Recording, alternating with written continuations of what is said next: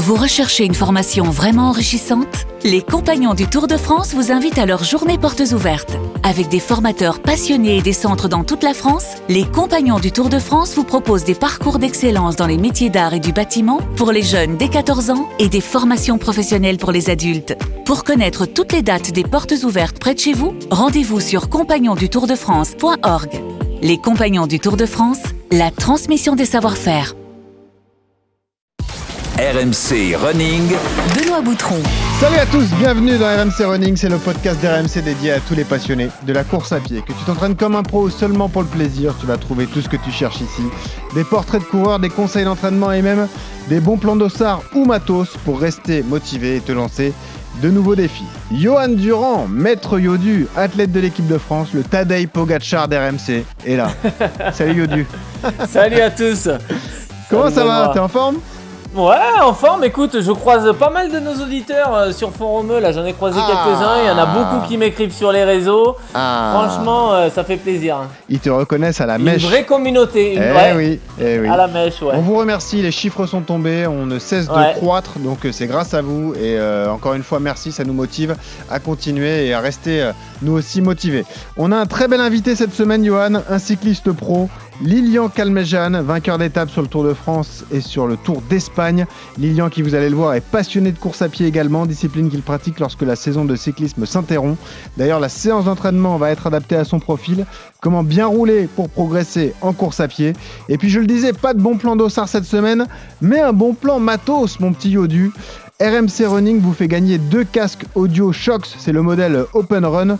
C'est un casque innovant, je sais pas si tu connais Johan, ça passe par la conduction osseuse. Ah oui, j'ai testé, ouais. Et ben C'est voilà, ouf. tu n'as pas les écouteurs dans les oreilles, donc Ouais. tu restes en alerte par rapport à ce qui se passe dans la rue et dans ton environnement et tu peux écouter ta musique ou ton podcast tranquillement. On vous dit tout en fin d'épisode, je vous rappelle si vous aimez RMC Running, vous vous abonnez aux différentes pla- plateformes de téléchargement, vous mettez une note à la mèche de Johan Durand, 5 étoiles s'il vous plaît. Et puis évidemment, vous nous suivez sur Twitter, Instagram ou encore Strava. Enfilez vos baskets, attachez vos lacets, calmez Jeanne nous emmène en balade. Notre invité, Lilian Calmejean. Grimpeur baroudeur. Bah maintenant, elle va marcher beaucoup moins bien, forcément. seul sur les routes pentues du Tarn. Le Tarn, euh, ça offre une, une variété de terrains de jeu assez, assez importante. J'aime les panoramas. Celui-ci est magnifique. J'ai besoin de- d'aller parfois au restaurant, de sortir un petit peu et de bien manger. Croyez-moi, c'est un garçon qui ne lâche jamais rien. Et puis on va dire euh, entre François Daen dans le l'ultra-trail. Euh, Usain Bolt, clairement c'est celui que j'admire le plus.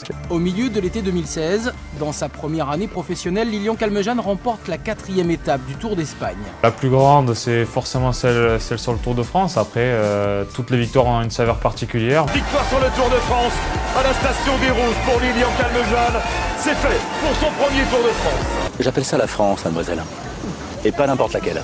La France du général de Gaulle. Je viens te chanter La balade La balade des gens heureux Lilian Calmejean, coureur cycliste professionnel en direct avec nous. Salut Lilian Salut, salut, ça c'est de l'intro. ouais. Ah ouais, bah là il y a du travail. Geoffrey Charpie à la production, Julie Deroux à la réalisation. On a une équipe de choc. hein. Là je peux te dire c'est quelque chose Lilian. Ouais, ouais, je vois ça, ouais.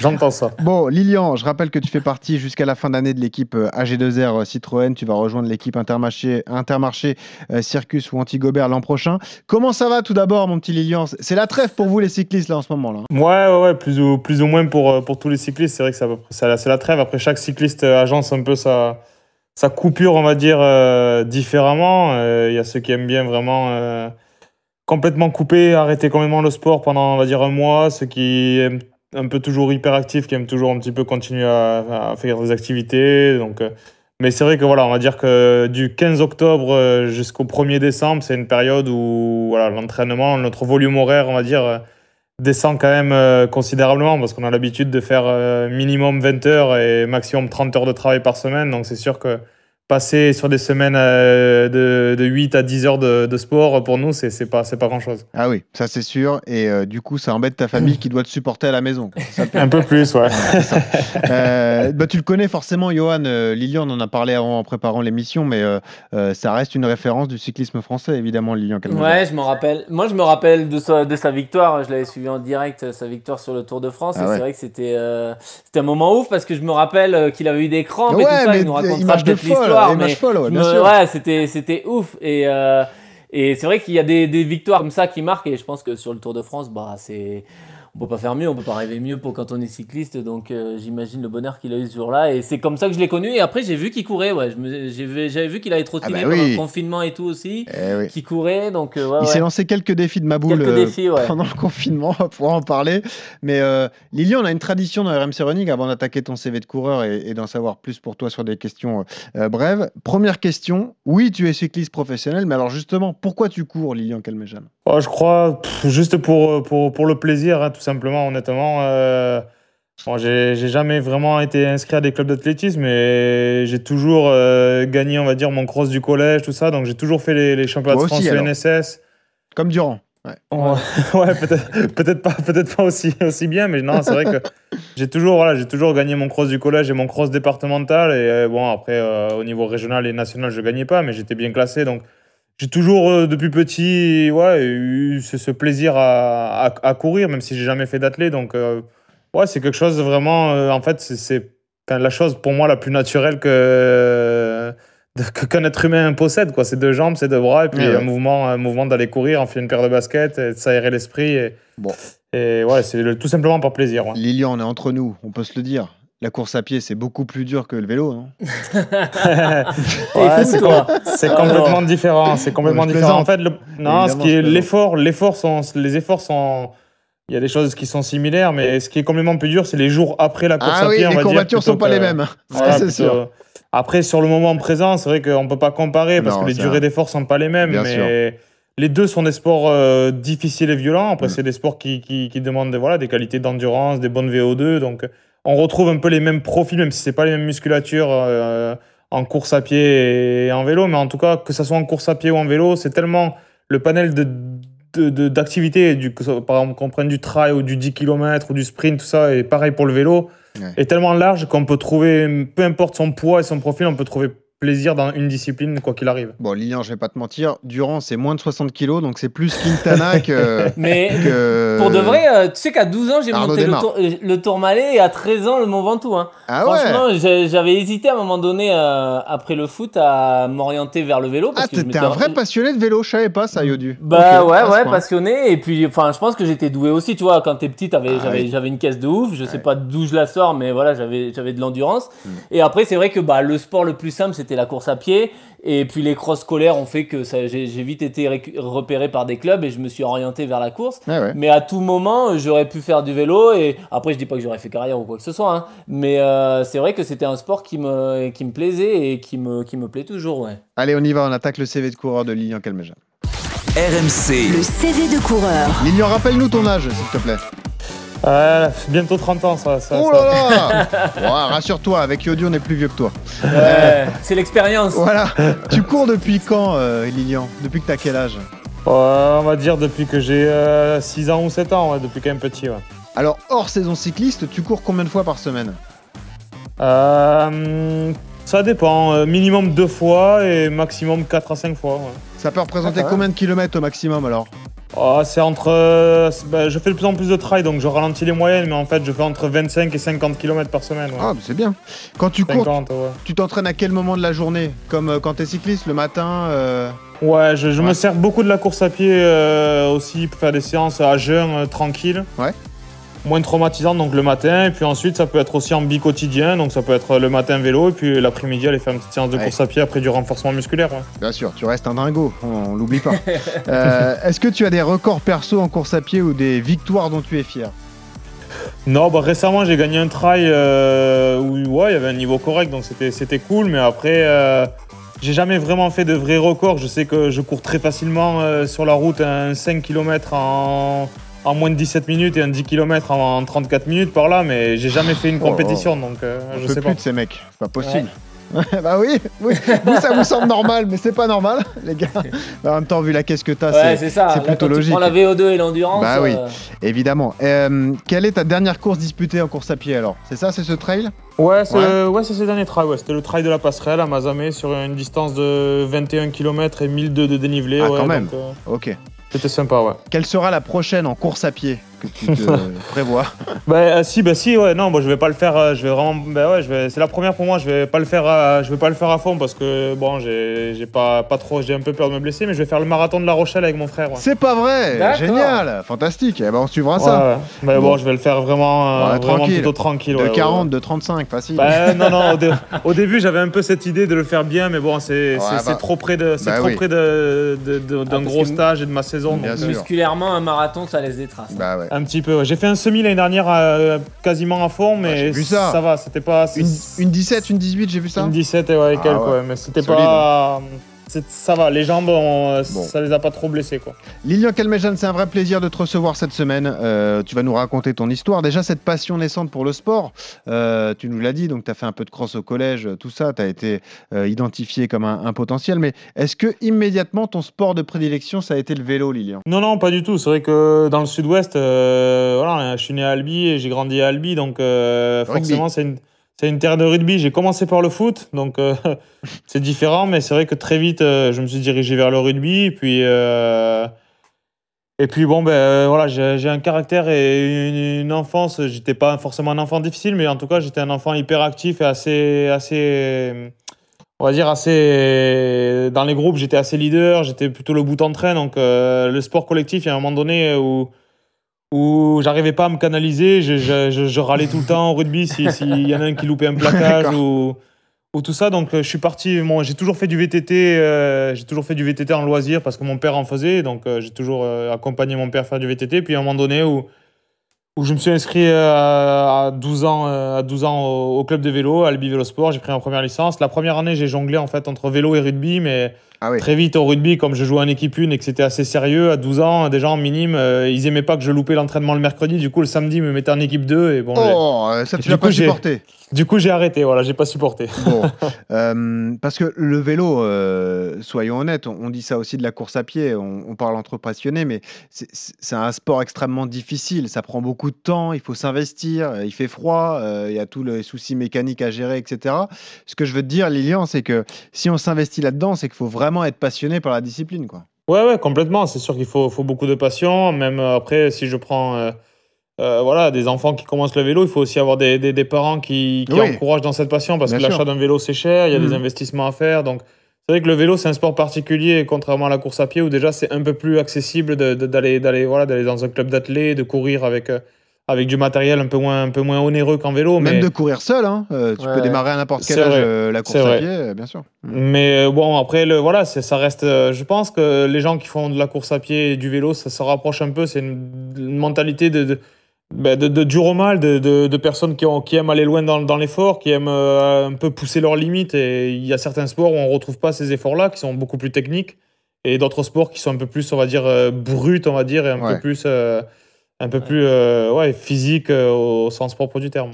Moi, je, je- vas-y, je vas-y, prends vas-y, souvent vas-y. cet exemple. Je dis euh, souvent, euh, on joue au foot, on joue au rugby, on joue au hand, mais on joue pas à l'athlé on joue pas au, au vélo. Tu vois, c'est vraiment des sports. euh, C'est vrai. Si tu vas, c'est pour. Il n'y a pas le côté ludique, il n'y a pas le côté fun, du plaisir. De, de, de, c'est vraiment, euh, c'est vraiment des sports, les sports individuels, des sports à part. Où euh, bah, c'est soit on est contre soi-même. quoi. Alors Ouais. on y va, des fois on y va avec plaisir pour discuter avec les potes. Mais après, le jour de l'entraînement ou le jour de la compète, bah, t'es tout seul. Hein. Et le seul plaisir que tu prends, c'est dans la perf ou dans le Ah dépassement de soi. Quoi. Donc, Tu, euh, tu te dis pas, chouette, jouer. Chouette, je vais faire des 10 fois 1000. Ouh, Ouais, 10 fois 1000, tu vois, c'est pas un jeu quand tu vois ça. Tu te dis pas. euh, Allez, je vais me régaler. ouais, Je vais partir pour 200 bornes de vélo, ça va être super. Allez, go. il pleut. Ouais. Euh, Lilian, à quel moment tu comprends dans l'adolescence que tu as des vraies qualités, que tu peux faire un truc dans le vélo? Euh, très tard, parce que j'ai eu ma puberté et ma croissance très très tard, vraiment. Ouais, euh, t'étais tout au, petit, euh, je crois. C'est ça, toi Ouais, j'étais tout petit. Ouais. Je, suis, arrivé au lycée à 1m60 et je suis sorti Ah oui. du lycée à 1m82, donc quasiment ma taille, euh, ma taille maintenant, parce que je fais 1m84. Donc c'est vrai que j'ai grandi vraiment à 17, 18, enfin entre 16 ans et 18 ans, quoi. Ce qui, est, ce qui est un peu tard, parce que souvent on grandit plutôt à 14 ans, les garçons, 14-15 ans. Donc, euh, donc voilà, j'étais, j'avais des capacités, j'arrivais à encaisser les charges de travail et tout, il n'y avait pas de problème, mais je manquais énormément de puissance. Eh en oui. vélo, euh, contrairement en course à pied où le rapport poids-puissance il est un peu différent, euh, en vélo, malheureusement, euh, il faut pouvoir mettre tomber les dents, comme on dit, et pouvoir tirer un peu plus de braquet, rouler vite. Donc, euh, Ah dans les catégories, on va dire cadet, j'étais vraiment pas très fort. En junior, j'étais vraiment pas mal, mais loin d'un niveau équipe de France. Mais on va dire qu'après, euh, ouais, à 20 ans, euh, ma deuxième année d'espoir, à 20 ans, j'étais bon, j'étais en école de commerce, donc il n'était pas question de, penser être pro, mais déjà, j'ai commencé à sentir qu'en vélo, si je me donnais les moyens, ça pouvait être, ça pouvait être sérieux. Quoi. Parce que si on fait le parallèle, euh, ça arrive aussi en course à pied, Johan, on en a parlé souvent avec toi, mais euh, toi, tu as été identifié comme un coureur de demi-fond de 5000 parce qu'on savait que tu allais briller sur cette distance. En vélo, c'est pareil aussi. euh, euh, tout de suite, vous êtes catégorisé. Ça peut être le, le sprinter qui est un coureur puissant qui peut envoyer une énorme vitesse sur très peu de temps. Tu as le, le- le grimpeur qui, lui, a des qualités complètement différentes, qui endure euh, quelque chose de très difficile et qui peut lui aussi emmener euh, euh, du braquet sur les, sur les côtes et qui, qui a forcément un physique plus petit. Euh, c'est délicat dans un milieu comme ça parce que toi, tu avais un, un style un peu polyvalent finalement, Lilian. D'ailleurs, on, on a toujours du mal aujourd'hui à déterminer ton style. On te considère comme un baroudeur. C'est un peu ce qu'on dit euh, euh, pour ceux qui sont polyvalents, mais, mais c'est exactement ça en fait.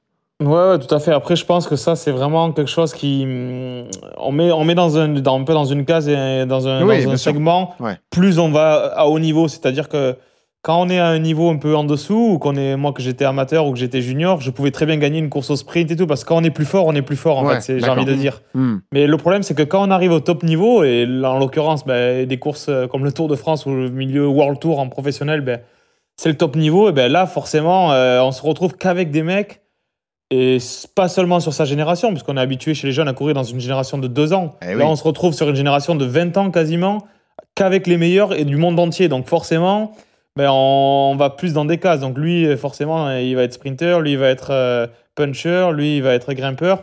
Et moi, bon voilà, j'ai un rapport poids-puissance, je suis un gabarit d'un mètre 84 pour 70 kg, donc je passe bien les bosses, mais j'ai pas une VO2 assez haute et je suis pas assez léger pour monter vraiment des grands cols et être, euh, être fort sur un classement général ou sur un classement général d'un grand tour.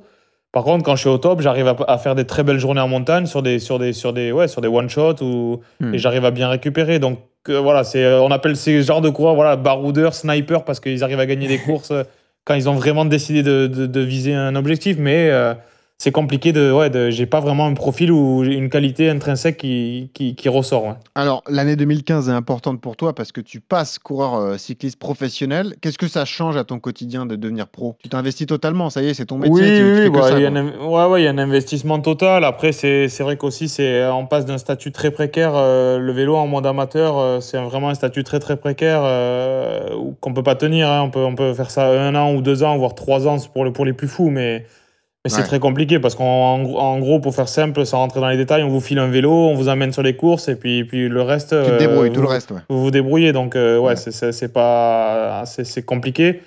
Donc, déjà, le, le- faut, faut pas se cacher. Chez les pros, il y a, y a quand même euh, un salaire minimum et un salaire qui permet de vivre déjà correctement. Donc, on peut déjà faire son métier en pensant seulement à faire son métier. Donc, ça, c'est déjà énorme.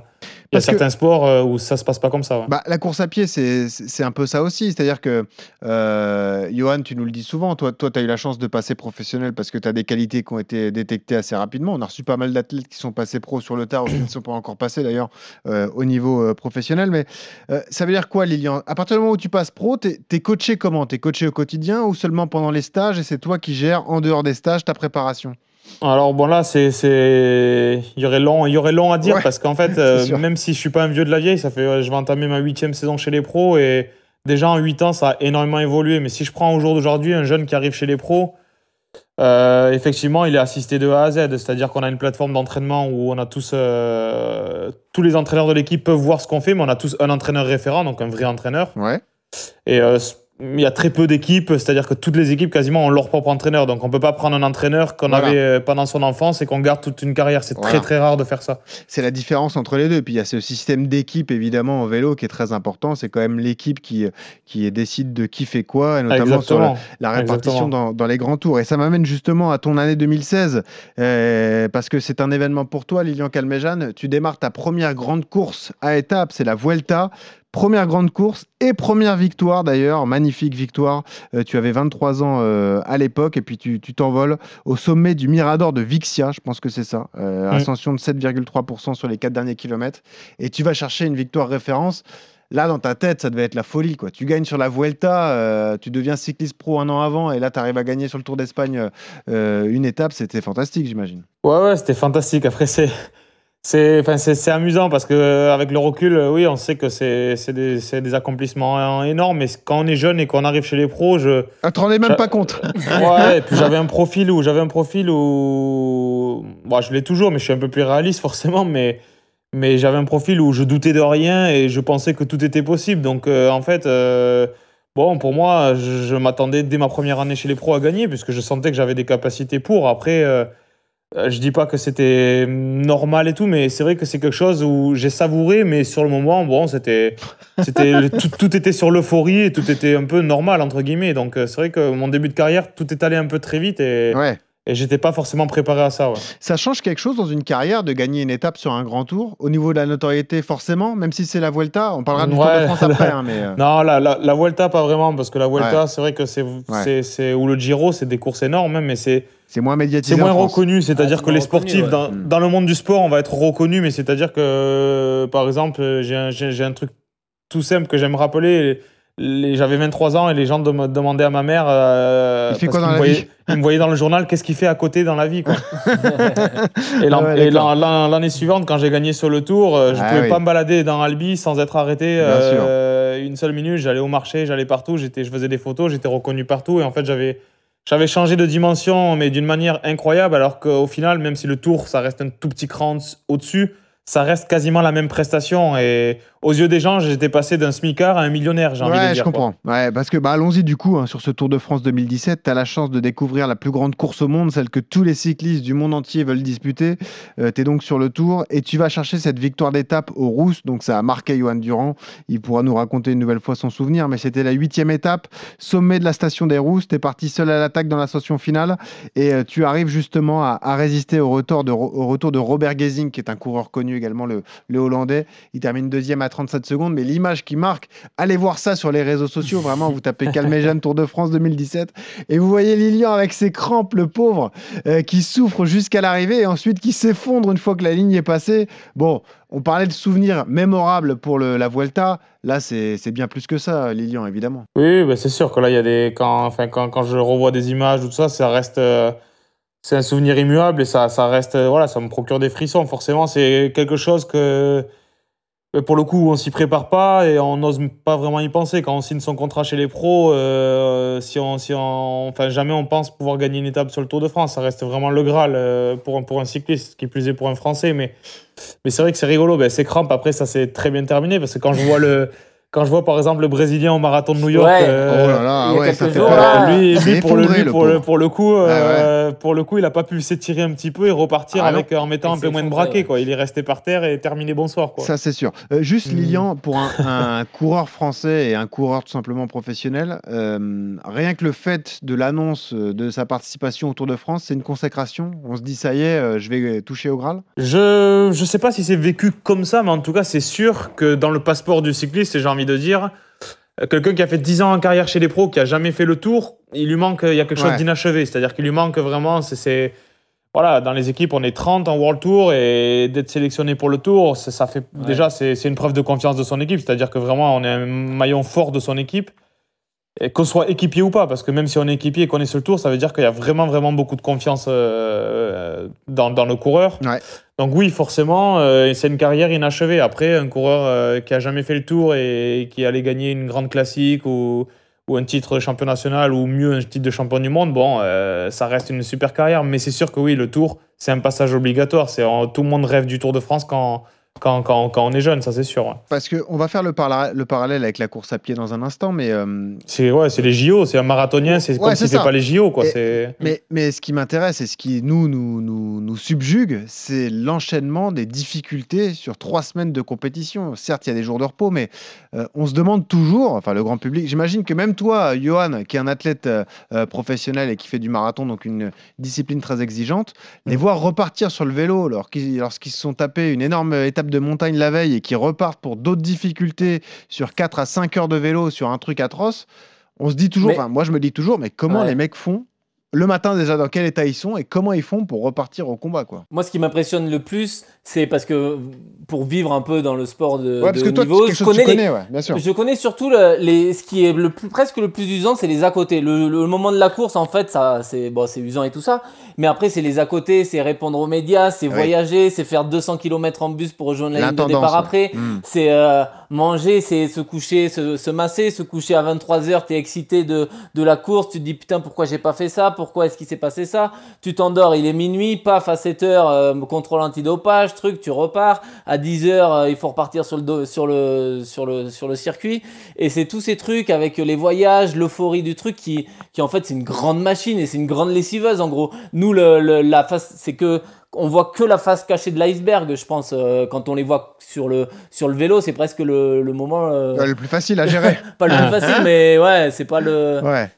Bah Lilian, raconte-nous du coup. Oui, attends. oui, bah après, c'est, Moi, il, je a, le vois il a- comme ça. il a vraiment très bien résumé un peu le, le programme. C'est un peu tout, c'est, c'est tout ce qu'a dit, euh, tout ce qu'a dit Johan. Et après, euh, c'est un peu comme un soufflet. Hein, tout retombe une fois que c'est terminé. Pas, tant, que, tant, que la course est, tant que la course elle est là, jusqu'aux Champs-Élysées, on va dire l'avant-veille, euh, où la pression redescend. C'est, on est conditionné pour ça. Donc, euh, on n'a pas le droit de lâcher mentalement. On est conditionné pour ça. Après, forcément, il y a des. Il y a des hauts et des bas pendant la course. Après, bon, il y a quand même quelques étapes de plat où on est un sport porté, il y a un peloton où, il y a- où on fait un peu moins de watts, où on arrive à, entre guillemets, récupérer sur une journée où on est quand même sur le vélo.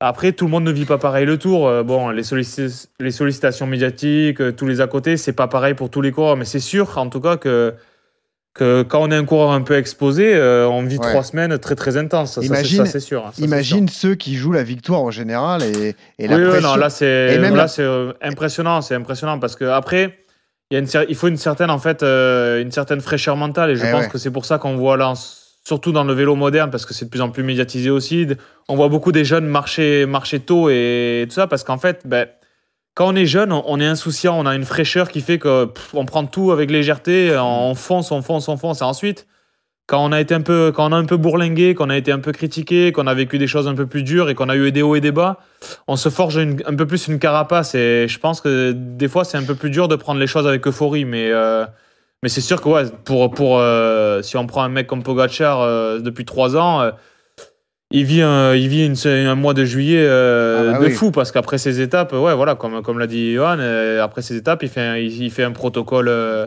qui dure environ 30 minutes où il sert des paluches à tout le monde. Il va au contrôle antidopage. ben, des fois, on est déshydraté, t'as pas forcément envie de pisser, donc tu attends pendant une heure ou une heure et demie. Eh ouais.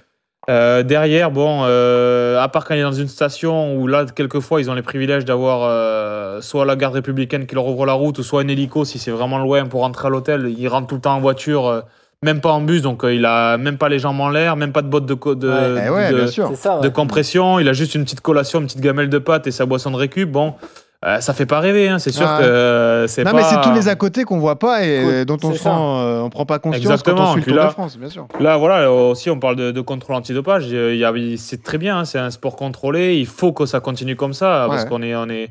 Malheureusement, le, le- le passé, il y, a beaucoup, il y a eu beaucoup d'affaires de dopage euh, qui ont été médiatisées. et Qui ont, et voilà, c'est sûr qu'il faut pas se cacher. Il y, a, il y a eu du dopage et il y a du dopage et il y aura toujours du dopage parce que l'être humain est tricheur, donc forcément, ça existera toujours. Mais Surtout euh, les c'est mecs vrai de qu'on est- Bergerac d'ailleurs.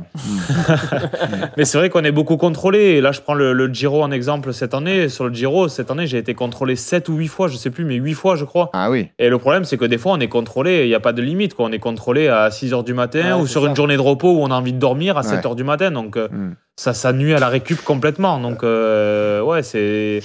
C'est tout, tout, tout est une machine, une machine à laver. Il a- Enfin, Johan a bien résumé la chose. C'est vraiment, c'est vraiment ça. Ah, il est bon ce Durand. Mais c'est pour ça qu'on l'a pris. hein. C'est pour ça qu'on l'a pris. Non mais j'adore, moi je, enfin, je suis fan de vélo donc euh, Bah oui, bien sûr, et, bien et sûr. connaissant le haut niveau, je sais exactement comment ça se passe et comment ça fonctionne et, et presque ouais c'est c'est- enfin c'est une lessiveuse ouais c'est tu sors du et puis surtout leur sport là où il est difficile c'est qu'ils doivent rester lucides parce que quand tu descends à 90 Ah, mais km/h bien sur un boyau de, de de tant de centimètres eh ben, le premier virage, euh, voilà, si tu perds un peu ta lucidité, euh, faut pendant trois semaines, t'es sur le qui vive quoi. Et imagine quand t'es jeune papa, tu te rends compte Ça c'est sûr que c'est raide. Ouais.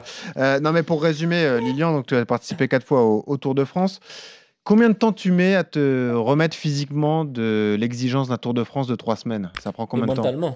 Et Ouah, mentalement, ça va. Non, franchement, ça va. Un grand tour, ça va très vite. C'est vrai Ah, que ça va? Ok. Ah ouais, ouais, vraiment, ça va très vite parce que j'ai déjà couru une semaine après et tout. Non, honnêtement, euh, c'est bon mentalement, ça peut être, ça peut être compliqué. C'est-à-dire que mentalement, euh, pendant ouais, pendant deux, trois semaines qui suivent, si vraiment on a fait un Tour de France très très éprouvant ou un grand tour vraiment très éprouvant, que on sort de là vraiment fatigué, un peu malade et tout, ça peut durer deux, trois semaines à vraiment remettre un peu en route. euh, Ça peut être un peu compliqué.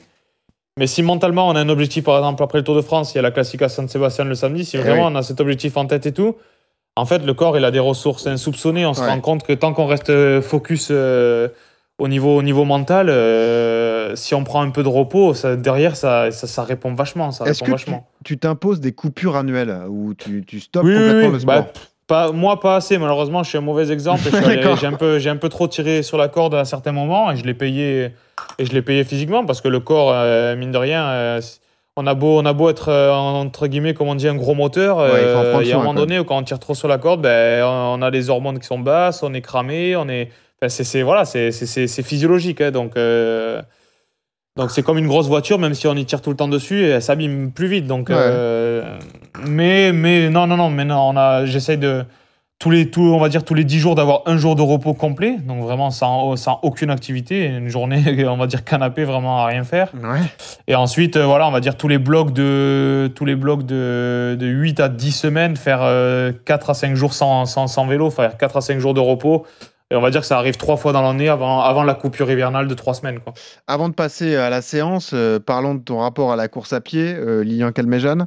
Euh, bah déjà, est-ce que tu prends plaisir justement à pratiquer cette discipline qui est peut-être plus traumatisante musculairement? Parce que oui, les courbatures sont pas les mêmes, c'est pas les groupes musculaires qui sont euh, sollicités. Est-ce que malgré tout, tu prends toujours du plaisir à, à aller courir de temps en temps comme ça pour t'aérer la tête? Ah oui, oui, complètement. Et puis après, j'ai envie de dire, plus on en fait, moins on a mal aux jambes. Donc il, faut, Oui, il, faut, il, faut rien, il faut rien lâcher. Donc, mais non, non, oui, moi, moi, moi vraiment, c'est quelque chose que, que je prends. C'est une discipline où je prends beaucoup, beaucoup de plaisir parce que bah, déjà, je peux adapter, euh, adapter mon entraînement euh, à plein de moments de la journée. Comme je dis, soit ça peut être une séance à jeun, c'est vraiment facile. On part de chez soi, on enfile sa, sa, sa paire de baskets. euh, on a de suite, on a de suite chaud en course à pied, on n'a jamais froid quasiment. Donc ça, c'est des points qui sont super intéressants. Et puis ensuite, euh, ensuite c'est super intéressant aussi de faire, de, faire, de faire du fractionné aussi en course à pied. Ça fait, on monte très très haut euh, en- cardiaquement, sur le vélo des fois un peu moins. Donc euh, donc c'est aussi intéressant de, de, de stimuler sur des, sur des intervalles assez courts pour moi. Je fais jamais des, des, des grosses séances avec des intervalles longs, mais Ouais.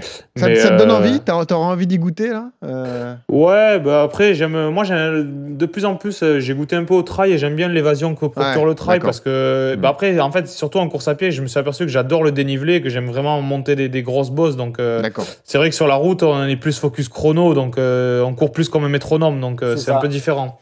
Ouais. Mais euh, j'aime beaucoup, j'aime, bon, malheureusement moins les descentes, mais j'aime beaucoup les côtes, donc ça, c'est super rigolo. Après, euh, non, j'aime beaucoup l'effort, ouais, euh, d'un 5000 ou d'un 10 000, je, trouve que c'est des efforts un peu comme on appelle Alors. ça nous en vélo PMA, je, je trouve ça super, super grisant. ouais. Justement, un moteur comme Calmejane, euh, Johan Durand, si tu le coaches pendant six mois, admettons, euh, il met le vélo de côté, forcément, vu la caisse qu'il a, il peut avoir des chronos hallucinants. Oui, ah bah oui, oui, c'est sûr, c'est sûr et certain. euh, Il y, a, il y, a des- il y a des cyclistes euh, qui ont, qui ont couru très vite. Hein. euh, euh, je crois que c'est Tom Dumoulin qui avait fait un 10 bornes en 32 32-30. Ah ouais, d'accord. Euh, non, non, ça, ça galope. Hein, c'est- mais comme je, on le disait tout à l'heure, le, la seule différence entre le vélo et la course, c'est le, le côté traumatisant de la course à pied, donc la répétition des chocs. Donc si un mec, euh, tu l'emmènes 6 mois à, à apprendre à courir, à avoir une bonne foulée dynamique au sol, et à pas se blesser surtout parce que la difficulté c'est ça Ah c'est oui. quand tu passes d'un sport porté Mhm. en plus les mecs sont un peu en avant tu vois donc il faut essayer d'ouvrir le bassin tu vois les adducteurs euh, euh, parce que la position sur le vélo fait que ils sont souvent penchés un peu donc euh, il y a toute cette partie là à travailler mais euh, ouais c'est sûr que bah ils ont ils ont ils ont une caisse de folie hein. ils ont une caisse de folie Est-ce que tu as des défis que tu as déjà envie de te lancer dans l'après-carrière cycliste, euh, Lilian? Des trucs que tu te dis, la diagonale des fous, Ah, je sais un pas. marathon. Ouais, carrément. Ouais. Bah, vous avez- non, non, vous avez visé tout juste. C'est vrai que des. euh, bon, après, je dis pas que je vais faire ça de suite après ma carrière, mais une diagonale des fous, c'est sûr que c'est un truc qui m'intéresse. Ouais, c'est sûr. Ouais. Après, c'est vraiment extrême. J'ai aucune idée vraiment de. de- de l'effort parce que quand je vois déjà, bon après c'est dyna- c'est vraiment dynamique. Là, j'ai fait le Skyrun qui était un Golden Try Series, donc il y a déjà un très bon niveau. Ouais. Et la Ouais. passerelle, là, le trail de 21 km, mais déjà c'est les trails où quand même on court vite, donc c'est plus Ouais, traumatisant. Un, un grand raid, je pense qu'on qu'on gère un peu plus sa vitesse. Toi, ça va pas te faire peur, hein, quand même, hein, franchement. Mais, euh, mais en Mais tout cas, c'est des trucs, il, ouais, il a c'est le des trucs pour moi, du ça- mec parce que c'est il intéressant. sait, il sait s'alimenter pour, pour un, Ah bah un effort oui. de 6 heures. Tu vois, c'est un mec qui va supporter les gels, il va supporter les boissons, il Ah va oui, supporter oui, euh, manger en courant et tout ça parce que il a habitué son corps à, bah, pendant, pendant 20 ans à pas manger euh, le repas du midi. Tu vois, il le saute. Lui, euh, il le prend avant et il le prend après. Euh, Il a, il a cette habitude-là de, de pouvoir tenir 6 heures. euh, Juste Bon, avec après la course à pied, quand même, euh, c'est c'est plus traumatisant au niveau de, au niveau de l'estomac Ah, que le vélo. là, l'estomac, c'est- ouais. Ah ouais, rien à je sais voir. pas, je Ouais, pense, Il faut je pense digérer. hein. que malheureusement, ça arrive à beaucoup de, de faire une petite pause, euh, une petite pause popo pendant, Ouais. pendant, son, pendant son running. hein. Malheureusement, ça, en tout cas, moi, ça m'arrive. Euh, tu te vois devenir un dingo de l'Ironman comme Laurent Jalabert ou pas? Non, pas vraiment, je pense pas. Parce que déjà, le, je pense que c'est une ambiance qui va moins coller à ce que j'aime. Et Ouais, je pense que quand on sort du- d'une carrière professionnelle, on a. Déjà, c'est le cas quand je fais un événement de masse ou un événement en dessous, non professionnel. J'aime bien voilà, être très accessible, discuter avec les gens. Et, Ouais. et l'Ironman, je pense que c'est un milieu quand même assez, assez guindé. Et, euh, où, les gens, Hmm. où les gens se prennent un peu la tête et se, se, se pensent un peu des sportifs vraiment d'élite. Alors que pour moi, enfin, à part vraiment les premiers, c'est pas des grands champions, les gars qui font ça. Euh, ils font pas des trucs extraordinaires, quoi. Enfin, je trouve, c'est peut-être un peu méchant et prétentieux de Non, dire non, ça, mais c'est ce que tu penses, c'est- au moins c'est clair. mais, mais je trouve ouais que c'est que c'est moins, que c'est un peu plus fermé. Et Tu puis trouves- je pense en que voilà, pour j'ai résumer, vraiment de. Tu trouves ça moins Je- accessible, quoi. Enfin, moins, ouais, je trouve ça ouais. moins accessible. Moi, ce qui me plaît, c'est d'échanger, Y a pas ce côté d'échanger avec. euh, Ouais, c'est moins avec, avec des gens qui sont hein. passionnés, et puis ou alors, ou alors d'aller voilà, faire un marathon et d'échanger avec un champion Mm. du marathon qui donne deux trois conseils, ça fait plaisir. Mais un Bah Ironman, euh, bon, c'est quand même très très perso. Le mec, il a son, son truc perso, il faut pas se mettre dans l'aspiration, euh, enfin tout est calculé. euh. Mm. Je pense pas qu'un Ironman, si on est en fringale, le mec va te filer un gel, quoi. Je pense que c'est, il se dit plus, c'est un adversaire de battu, quoi. Bon, tu croises Durand, il te file pas un gel sur le marathon, je te le dis. Bah, déjà, il est passé depuis longtemps. Mais, euh, non, mais dernière question avant de Mais il a même pas le temps de prendre des Ouais, gels, c'est lui. ça, il, prend juste, il prend juste un, bis- un bidon avec 40 grammes de glucides et c'est terminé. Ah, mais tu le connais, en fait, tu le connais bien. Exactement. Bah, tu sais, un marathon, ça dure 2h09 ou moins. Donc, Bah, euh, ouais, ouais. ça, C'est pour ça ça. va Plus vite. tu pour- vas vite et moins t'en as besoin. Pour ouais. toi, en vélo, C'est ouais, une toute petite sortie, quoi, évidemment. Et puis, dernière question, c'est important quand même, mais dis-nous, t'as encore mal à la selle, toi? Parce que pour nous, c'est insupportable, mais euh, tu, tu ressens toujours quelque chose ou pas? Au bout de trois semaines, t'en as ras le bol Non, non, non, ça va. c'est- Ils ont les fesses on a- tannées. on est- Ça y est, c'est ouais, terminé. je- oui, je pense qu'il y a une, une sorte de- de- d'habitude. Après, forcément, en- avec, euh, avec l'hygiène l'hygiène corporelle, on transpire beaucoup. La, la sudation, c'est un peu, c'est quand même acide, donc on peut avoir voilà, des, des petits boutons, des petites infections qui se créent au niveau de la selle. C'est plutôt ça qui fait mal plutôt que musculairement ou ça. C'est vrai que voilà, même le soir, euh, les cuissards sont lavés, toc, euh, lave-linge, sèche-linge. Des fois, c'est c'est il y a quelques bactéries. C'est Hmm. pas forcément humide, mais c'est propice à quelques bactéries. Enfin, ce qui pose plus problème, voilà, c'est d'avoir un petit bouton mal placé ou quelque chose comme ça. Mais sinon, euh, je- très peu de coureurs ont vraiment des problèmes à la selle. Bon. Enfin, et arrête à cause de ça. C'est c'est arrivé très rarement. hein. C'était important de le signaler, hein, évidemment. Et puis en un mot, est-ce que tu as, des objectifs sur 2023 que tu t'es déjà fixé ou t'attends de voir, tu es en pleine préparation et tu prends le temps justement de bien te préparer pour, euh, pour fixer tout ça? Ouais, ouais, bah, je me prépare. Après, 2023, c'est c'est déjà demain, ça, ça, Ouais. ça, ça arrive très vite. Donc, euh, voilà, avec ma nouvelle équipe, on a déjà quand même posé une bonne partie de, du calendrier que, j'allais faire. Et bon, il y a beaucoup, beaucoup de courses qui me motivent. Et normalement, je devrais faire mon retour sur le Tour de France. Ça faisait deux ans que je faisais Giro et Vuelta, que je faisais pas le Tour. Et voilà. Forcément, c'est quelque chose euh, qui me qui, qui m'anime et préparer le Tour de France et être au top sur le Tour de France, euh, c'est quelque chose qui, bah, qui qui est hyper hyper euh, hyper motivant. Après en vélo, je peux pas attendre le mois de juillet sagement. Il va falloir que je m'illustre avant et que je me que je me que je me fasse remarquer avant. Mais mais non, j'ai ça en- j'ai ça en ligne de mire et, et surtout d'arriver et de faire de suite un bon début de saison. Quand on change d'équipe, c'est hyper important de bien prendre ses marques et d'être d'être parmi les maillons forts. Bon, on n'a pas de doute, tout va bien se passer et nous, on passe tout de suite à la séance. RMC, La séance. Alors, monsieur Durand, avec ton ami Benjamin Choquer, qui est duathlète, on a déjà parlé de l'intérêt de- d'intégrer des sorties vélo à l'entraînement de course à pied. Pour récupérer, le sport porté est idéal, ça on le répète toutes les semaines. Mais entrons dans le concret avec un expert, un spécialiste, Lilian Calmejane, cette semaine. Comment bien rouler pour progresser justement dans sa pratique du running? Pour un runner, ça se prépare, euh, le vélo, ça se pratique seulement en période euh, entre deux objectifs ou ça peut aussi se pratiquer, Johan, à ton avis, euh, en période spécifique de prépa marathon, par exemple? Les deux, mon général, Ah. c'est comme tout. Très bien. non, bah alors la première chose pour laquelle je, je voulais revenir avant de, de rentrer sur le côté euh, séance pure et dure, Ouais. c'est vraiment ce qui est important en vélo. Moi, je m'en suis rendu compte euh, récemment en étant blessé là au niveau du genou. Mhm. C'est le réglage du vélo. Va, il, faut avoir un vélo vraiment à sa taille, bien réglé avec une hauteur de selle Ah oui. et un recul de selle euh, vraiment calibré en fonction de sa, de sa morphologie. Parce que moi, voilà, ce qui s'est passé, c'est que j'avais donc une tendinite patellaire, donc c'est une tendinite du, en, dessous de, en dessous de la rotule, là, au niveau du genou. Mhm. Et je me suis dit, je vais faire un sport porté, euh, moins traumatisant et tout. Je me mets, donc j'ai commencé à rouler. Et je me suis rendu compte au bout de 2-3 sorties qu'en fait le vélo m'explosait encore plus le, le tendon qu'en courant parce que la hauteur de selle était pas bonne. Donc euh, ça c'est vraiment des, quelque chose à prendre en considération. C'est un sport où bah voilà vous allez pédaler pendant deux heures donc vous Eh allez ouais. faire un geste répétitif. Donc euh, les tendinites et tout ça ça peut être euh, ça peut être euh, assez dangereux. Donc euh, il faut vraiment bien bien Ouais. régler son vélo. C'est la première important. chose. Eh, Ouais. eh, juste Lilian, quel amateur ce Durand quand même. Il a même pas réglé son vélo. Ben, je l'avais réglé, mais il était réglé sur des anciennes côtes et je pense que vu que j'avais mal au genou, Ah, bah, tu, il aurait fallu que je baisse un peu. tu te euh, tasses, mon vieux. Oh, bah, peut-être, ouais. C'est la vieillesse, ça. bon, euh, allons-y justement pour, euh, pour euh, la pratique du, du vélo, pour Ouais. progresser en, en course à pied. Déjà, oui, rappelez que ce sont des groupes musculaires différents. On travaille pas les mêmes muscles quand on fait du vélo euh, ou quand on court. hein. Non, exactement, ouais, bah, c'est pas du tout pareil et on le voit quand bah, on monte sur le vélo pour la première fois. Euh, bah, on va avoir les cuisses qui chargent et quand euh, on descend du vélo, qu'on a fait que du vélo et qu'on va se mettre à courir, euh, bah, ça, va être, ça va être sensiblement la même chose. Donc c'est pas du tout les mêmes groupes. Donc c'est pour ça que l'entraînement croisé, il doit être fait de façon intelligente et euh, de façon programmée. C'est-à-dire que pour moi, euh, un marathonien, par exemple, ça va être très bien de faire des, des sorties à basse intensité, en extérieur, en dessous de, de son seuil, vraiment pour remplacer un footing de, de, de, une heure, je vais aller rouler deux heures. En gros, c'est le ratio, euh, une heure de course à pied, ça vaut à peu près deux heures de vélo. Donc pour changer de, de, voilà, éviter les traumatismes, éviter, éviter, éviter les chocs, bah, je vais plutôt faire du vélo et puis là, je vais juste me faire plaisir, je vais discuter, je vais y aller Ouais. avec un pote, je vais rouler tranquillement et là, je vais faire mon volume, je vais faire mon endurance de base, je vais faire ma caisse sans, sans le traumatisme de la course. Ça, c'est moi, moi je l'utilise en, en préparation marathon, c'est un peu comme ça que je fonctionne. Et après, il y a le côté où je peux faire des séances. Par exemple, je suis blessé, euh, pendant 15 jours, je peux pas courir. Et ben, je transforme mes séances de, de course à pied en vélo. Et là, pour le coup, moi, ce que je fais, c'est que je préfère aller en home trainer plutôt qu'en extérieur. Parce que quand vous tapez, bah, je sais pas moi, vous voulez faire 20 fois une une.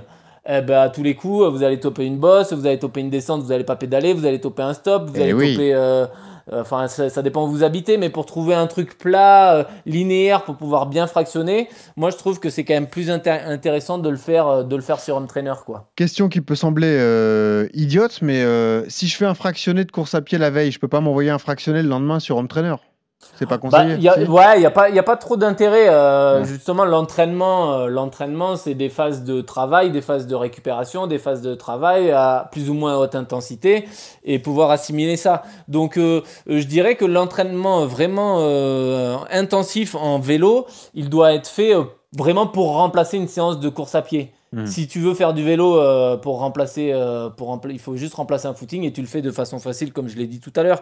Mais par contre, ce qu'il va falloir faire attention quand je vais travailler euh, donc sur, un remplacement de, travail intermittent, de fractionné, c'est euh, de regarder soit sa, sa puissance, soit être euh, équipé d'un capteur de puissance et tout ça, soit de faire tout au cardio, en sachant que, comme on l'a dit tout à l'heure, on monte quand même bien moins haut Eh oui. en vélo qu'en course à pied. Il y a généralement, moi je me suis aperçu que j'ai au moins 10 battements par minute de moins que euh, pour, les mêmes, pour les mêmes intensités physiologiques, euh, grosso modo, tu montes quand même le cardio un peu moins haut. Donc euh, ça, c'est quelque chose à prendre en compte. Ouais. Est-ce que tu souscris à tous les conseils de notre coach Lilian? Non, non, complètement. ouais. Je pense que, euh, en plus, dans une prépara- préparation marathon, j'imagine quand même que bah, il faut quand même, comme on dit, borner, entre guillemets. Je pense que euh, il faut quand même avoir un gros volume. Donc, pouvoir un peu reposer ses jambes et aller faire euh, gonfler sa, sa caisse et faire ça. son volume sur le vélo, ben, ça permet aussi de, de ménager un peu musculairement ses jambes, mais tout en gardant euh, une bonne base d'endurance. Parce que sur un marathon, euh, on peut pas courir. On peut pas courir PMA ou je sais pas comment on appelle ça en course à pied, VMA ou. VMA, VMA, ouais. c'est Ouais. plus Voilà, on peut pas ouais. courir, on peut pas courir dans ces zones-là pendant, admettons, quelqu'un qui le fait en 3 heures, pour, euh, il peut Non, pas peut courir pas courir 3 heures comme ça. Donc, Exactement. euh, ouais. Non, non, donc c'est sûr que c'est c'est hyper intéressant là-dessus. Après, pour quelqu'un qui fait vraiment du cours, euh, bah, je pense que comme tous les sports, quand on arrive à un certain niveau, que ça soit euh, amateur ou pas, mais qu'on est vraiment investi dans son sport, je pense que ce qui est important, c'est aussi de varier un peu les activités, d'avoir un côté toujours joueur et ludique dans, son, dans, sa, dans sa pratique, parce que Mm. Sinon lasse et en fait, pour... ben, c'est des sports, comme on l'a dit en tout début, en introduction de l'émission, c'est des sports, la course à pied et le vélo, qui sont tellement exigeants que si on n'a pas le mental et les crocs et ap- un appétit de fou, Bien sûr. on peut pas. et Il faut aussi avoir la notion de plaisir parce qu'il n'y a pas que ça. Il y a aussi les deux. En fait, il y a aussi le, le plaisir et être content de regarder sa montre, de se dire putain, j'ai fait, euh, je me suis fait un super entraînement. Tac, Ouais. c'est validé. Je suis confiant. Je suis au top et tout. Et en fait, s'il y a ces deux qui, qui, qui vont qui vont de pair, c'est là où on fait les- des, des super performances. Si si on est si on est voilà si on entre guillemets on met en galère à mettre ses baskets et on dit putain je- qu'est-ce que qu'est-ce que je vais qu'est-ce que je vais faire aujourd'hui? Ça va être dur j'ai pas envie Ah, déjà, ça ça peut pas mal. trop marcher. Donc euh, Ouais. c'est pour ça que c'est pour ça que c'est important de, Mais- bah, de varier les activités pour toujours garder aussi un côté ludique. Le sport, ça doit rester une- Bien sûr. un- euh, ludique et amusant. Lilian, tu sais que je suis entraîné par le coach Johan Durand qui me fait mes programmes d'entraînement. Quand il m'envoie les séances de fractionné, je l'insulte pendant 40 minutes, puis après, je suis très content. Tu vois Après, t'es content. Et j'envoie voilà. un petit Tu message où je dis Ah, merci coach, c'était super. Voilà, c'est ça, Tu me exactement. Et, et juste un mot avant de, de passer au bon plan matos, euh, Lilian. Euh, c'est intéressant ce qu'a dit Johan euh, au niveau du home trainer parce que c'est quelque chose qui peut être utilisé par tous aussi. Puis ça permet de, de ne pas sortir quand il fait froid, etc. Et d'adapter justement les séances de- dont tu parlais de, PMA. Toi, c'est quelque chose que tu utilises beaucoup justement pour travailler la puissance, le home trainer? Euh, pff, pas vraiment. Je, vraiment? je pense que le, le confinement nous a tous tués, les cyclistes, au niveau de l'entraîneur. Ouais. Dans le sens où pendant Ouais. trois mois, on s'est fait des semaines à 10-15 heures d'entraîneur. Donc, euh, non, non. Non, mais il y en a beaucoup qui l'utilisent. Moi, je suis un peu la vieille école, mais je- ça m'arrive de l'utiliser. Ouais, Surtout quand il, fait, quand il fait mauvais, voilà. Mais après, c'est vrai que chez moi, j'ai pas vraiment beaucoup de- d'automobilistes et j'ai la chance d'avoir un, un terrain super vallonné où jusqu'à 30 minutes d'effort, j'ai des bosses assez linéaires et tout. Donc, Tu peux t'amuser. vraiment, j'arrive à travailler de manière qualitative mes intensités, même quand on est en stage en Espagne, du côté de Calpe et tout. Enfin, il n'y a aucun souci là-dessus. Après, c'est vrai que quelqu'un, par exemple, j'imagine, quelqu'un. euh, euh, qui habite en région parisienne, région même, parisienne, même dans ouais. la chevreuse où c'est génial, hein, il peut pas, il peut pas faire des, des efforts comme ça. Il y a trop d'automobilistes, il n'y a pas assez de, C'est dangereux de, de, d'ailleurs. de boss, ouais, de boss longues et tout. Donc, c'est compliqué. Maintenant, l'homme-traîneur, je m'en sers effectivement. euh, et je m'en sers, euh, voilà, surtout quand il fait pas beau, mais je m'en sers pour uniquement deux types de sorties. Soit une sortie tranquille à jeun, soit de l'intensité. Je fais jamais, par exemple, de, de l'endurance sur l'homme-traîneur. quoi. Ok, bah, Ouais, c'est euh, c'est noté. Et puis à un moment, Et- tu as raison, Zwift, il y en a marre. Ouais, c'est ça. Et euh, chose, chose simple sur home trainer euh, ou en vélo en général, c'est-à-dire que plus vous allez mouliner et plus vous allez euh, augmenter en cardio et plus vous allez euh, travailler euh, en force et plus vous allez développer votre, votre côté puissance musculaire. Donc voilà, il y a les, séances, il faut aussi les calibrer en fonction du travail qu'on veut faire. Si on veut plus travailler le cardio, plus essayer de développer sa force. C'est quelque chose qui se, qui se calcule. Et le dernier point que je voulais aborder, c'était aussi l'apport énergétique en vélo. Parce que moi, les vraies fringales que j'ai faites dans ma carrière, j'en ai jamais fait à pied. Je les ai toujours faites en vélo. Et l'alimentation, c'est vrai que euh, on dit aller rouler 2-3 heures. Mais justement, il faut aussi euh, suffisamment apporter euh, énergiquement, énergétiquement parlant, Ouais. parce que la durée d'effort est plus longue et que bah du coup il faut augmenter les boissons énergétiques et les gels. Ouais, ouais, ça c'est super important. Mais Et là-dessus, c'est vrai que ah ouais, maintenant. les euh, fringales, moi, j'en ai pris trois dans ma carrière, trois hippos, trois fois vélo, et Ah ça ouais. prévient pas. Ça arrive d'un coup, ça t'arrive sur le casque et après c'est fini. C'est vrai. Après tu rentres en stop. hein. Et puis après, c'est toujours plus facile de digérer en vélo qu'en course à pied, comme le disait Lilian. Euh, Ouais. Tu peux même manger Ouais, du solide mais parfois en ah course bah à pied. En vélo, pardon, plutôt quoi.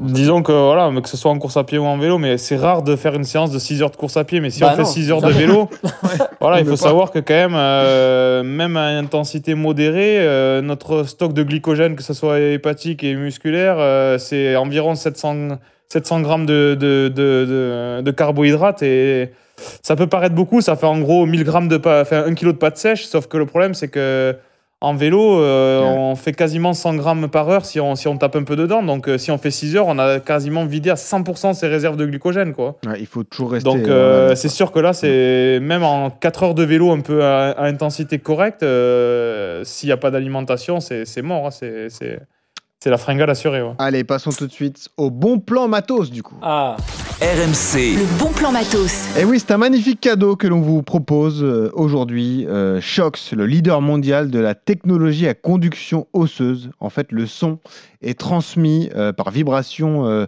et non pas directement à l'intérieur de l'oreille. Ça préserve vos tympans et ça vous laisse en alerte. C'est pour ça qu'on on sort ce cadeau au moment de l'interview et de l'accueil de, de Lilian Calmejean parce que c'est un casque qu'on peut utiliser à vélo. C'est-à-dire que euh, on le met autour de ses oreilles, il n'entre pas dans l'oreille et comme ça, vous pouvez rester en alerte s'il y a un klaxon, si jamais quelqu'un euh, passe derrière vous avec une sonnette de bicyclette que vous êtes en train de courir, vous l'entendez. C'est pas du tout gênant quand on le porte et quand on court, Johan. Toi qui l'as essayé, tu Non, peux je l'ai testé, ouais, c'est bien, ouais. Ouais, Ouais. ouais, c'est vraiment bien, ouais. Et puis ça bouge pas, euh, c'est- Ouais. ça, reste, euh, ça reste stable sur la tête. Et ouais, le gros avantage, c'est ça, c'est que vous entendez tout ce qui se, tout ce qui se dit autour de vous. Exactement, donc c'est un superbe cadeau qu'on vous offre. Il y a deux casques à gagner. Si vous voulez participer, c'est le même, euh, la même habitude que lorsqu'on offre des dossards. Vous euh, vous inscrivez, vous laissez un commentaire sur nos réseaux sociaux. Strava, vous suivez Calméjeanne d'ailleurs sur Strava, euh, sur Instagram et sur Twitter. Comme ça, vous n'hésitez pas, vous laissez un commentaire. Il y aura un tirage au sort effectué par la main innocente de Geoffrey Charpille. Et ensuite, vous serez peut-être l'heureux vainqueur de ce casque magnifique Et on les remercie en tout cas de, leur cadeau. Euh, Lilian Calmejeanne, merci beaucoup d'avoir été avec nous. C'était très sympa de t'accueillir et de t'écouter. Voilà, une pratique différente, mais finalement, on est tous des passionnés de sport, donc euh, on s'est régalé avec toi, Lilian. Ouais, mais c'était super d'échanger avec vous. Non, mais c'est un plaisir. Ouais, bah écoute, plaisir partagé. Et puis tu n'écoutes Et pas bon de musique. marathon, hein. Allez, bon marathon à La Bon Rochelle. hein. marathon dans, Eh, dans- dans trois semaines. Pas hein. plus de 2h35, hein, tu nous l'as dit. Ok Alors, je pense que mon frère a fait une préparation. Il, il habite sur Paris. Il a fait une préparation euh, bois de Vincennes. Euh, je pense pas. Je pense qu'on n'aura pas, pas des grandes prétentions. On va, on Bon, va surtout vous partager cette, cette, euh, ce Voilà. moment entre, Le- entre frères. ouais. Le plaisir avant tout. Et puis comme tu, Exactement. tu n'écoutes pas de musique, mais qu'on aime bien euh, en passer une à chaque fin d'épisode, on a choisi quelque chose qui te correspond. Bon, c'est pas tout jeune, mais c'est Yves Montand à bicyclette, voilà. Un peu cliché. Et je pensais qu'il l'aurait mis dans la présentation. Non, mais il l'a gardé pour la fin. Ah, il a gardé pour la fin. Ah, il est bon celui-là. Ah ouais. Voilà. Là, ça donne envie d'aller rouler, ouais, t'as Ouais, raison. c'est ouais. vrai, c'est vrai. Ouais. On est bien là, on ferme les yeux, on y est. Mais même en courant, ça s'écoute en vrai, hein, franchement. Ah oui, vachement. Merci en tout cas Lilian, à bientôt. Évidemment, tu es le bienvenu quand tu veux dans RMC Running, quand tu bats un record, tu peux venir. Et puis merci au coach Yodu euh, qui était avec moi comme toutes les semaines. Et Johan, on répète ce conseil toutes les semaines. Quand vous courez, souriez, ça aide à respirer. Salut à tous. Faut dire qu'elle y mettait du cœur, c'était la fille du facteur.